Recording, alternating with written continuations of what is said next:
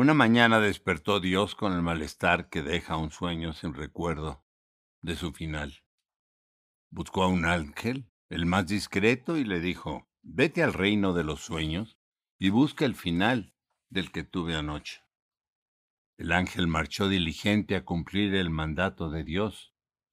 Más tarde regresó con gusto. Señor, su sueño trata sobre un planeta que se llama Tierra. El sueño en realidad es largo, pero aún no tiene final.